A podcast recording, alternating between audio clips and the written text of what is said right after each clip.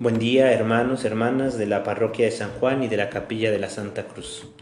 Pues hemos retomado el tiempo ordinario del año litúrgico, lo cual quiere decir que la Iglesia nos invita a contemplar los misterios de la vida pública de Jesús. En este tiempo se nos invita a mirar a Jesús como nuestro Maestro y a asumir nosotros el rol de discípulos. Es un tiempo especial para descubrir toda la sabiduría del Evangelio Así pues, el Padre Raúl y un servidor les deseamos un excelente tiempo de seguimiento de Jesús. En esta primera reflexión del tiempo ordinario no me referiré al Evangelio del día, sino que quiero compartirles una oración escrita por el Padre José Antonio Pagola, inspirada en el Padre Nuestro. Él la titula así, Rezar el Padre Nuestro en tiempo de coronavirus.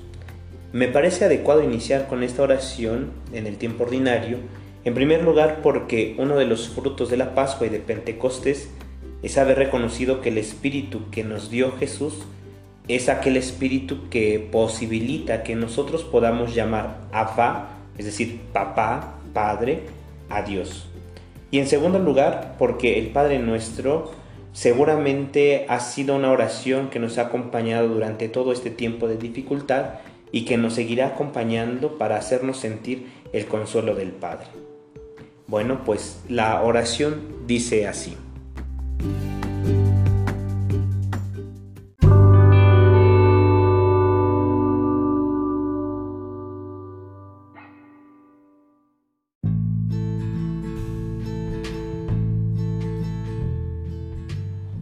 Padre nuestro que estás en los cielos.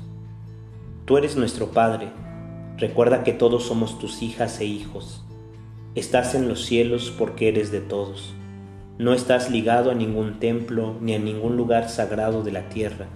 No perteneces a un pueblo ni a una raza privilegiada. No eres propiedad de ninguna religión. No eres solo de los buenos. Todos te podemos invocar como Padre. Santificado sea tu nombre. Es nuestro primer deseo en estos momentos dolorosos para toda la humanidad que tu nombre de Padre sea reconocido y respetado, que nadie lo desprecie haciendo daño a tus hijos e hijas, que no perdamos nuestra confianza en ti, que sean desterrados los nombres de todos los dioses e ídolos que nos deshumanizan, el dinero que nos divide y no nos deja ser hermanos, la violencia que alimenta nuestras guerras, el poder que nos lleva a despreciar a los débiles. Venga tu reino si tú reinas entre nosotros, reinarán en la tierra la justicia, la igualdad y la paz. Nos podremos enfrentar juntos a, los problemas del planeta. Unidos como hermanos y hermanas venceremos a las pandemias que puedan afligir a la humanidad. Que no reinen los ricos sobre los pobres, que los pueblos poderosos no abusen de los débiles, que los varones no dominen a las mujeres, que venga tu reino y reine en la tierra la fraternidad hágase tu voluntad en la tierra como en el cielo. Que se haga tu voluntad y no la nuestra. El coronavirus nos está descubriendo que en la tierra todo está inacabado. Todo lo vivimos a medias. No queremos aprender que los humanos somos seres frágiles y vulnerables, que no podemos alcanzar aquí la plenitud que desde lo más hondo de nuestro ser todos anhelamos. Padre, solo podemos confiar en tu bondad insondable que no se haga pues lo que queremos nosotros, movidos por el egoísmo, el consumismo y nuestro bienestar. Que se haga lo que tú quieres, pues siempre buscarás el bien de todos. Danos hoy nuestro pan de cada día. Que en estos momentos tan duros para el mundo a nadie le falte el pan. No te pedimos dinero ni bienestar, no queremos riquezas para acumular.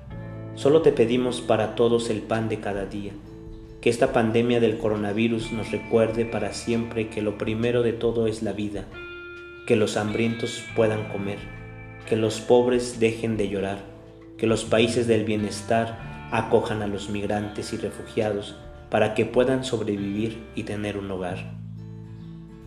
Perdónanos nuestras deudas. Padre, perdona nuestras deudas, nuestra indiferencia, nuestra incredulidad, nuestra resistencia a confiar en ti. A lo largo de estos años, todos hemos cambiado mucho por dentro. Nos hemos hecho más críticos, pero también menos consistentes. más indiferentes a todo lo que no sea nuestro bienestar, pero más vulnerables que nunca ante cualquier crisis. No nos resulta fácil creer, pero se nos va a hacer difícil no creer en nada. Padre, perdónanos y despierta nuestra vida interior, como también nosotros perdonamos a nuestros deudores. En estos momentos en que vivimos sobrecogidos al descubrir la impotencia que todos sentimos ante ese límite inevitable de la muerte, también nosotros queremos perdonarnos mutuamente, unos a otros. No queremos alimentar ni rechazos ni resentimientos contra nadie. Queremos vivir esta dura experiencia como hermanas y hermanos. No nos dejes caer en la tentación. Somos débiles y limitados lo estamos experimentando ahora más que nunca. Estamos siempre expuestos a tomar decisiones y cometer errores que pueden arruinar nuestra vida y la de otros. Por eso, no nos dejes caer en la tentación de olvidarte y rechazarte a ti, Padre. Despierta en nosotros la confianza en tu bondad. Te necesitamos más que nunca. Tú puedes abrir caminos para encontrarte con cada uno de nosotros, creyentes y no creyentes, ateos o agnósticos que todos podamos sentir tu fuerza callada pero eficaz en nuestro interior. Y líbranos del mal. Somos responsables de nuestros errores, pero también víctimas.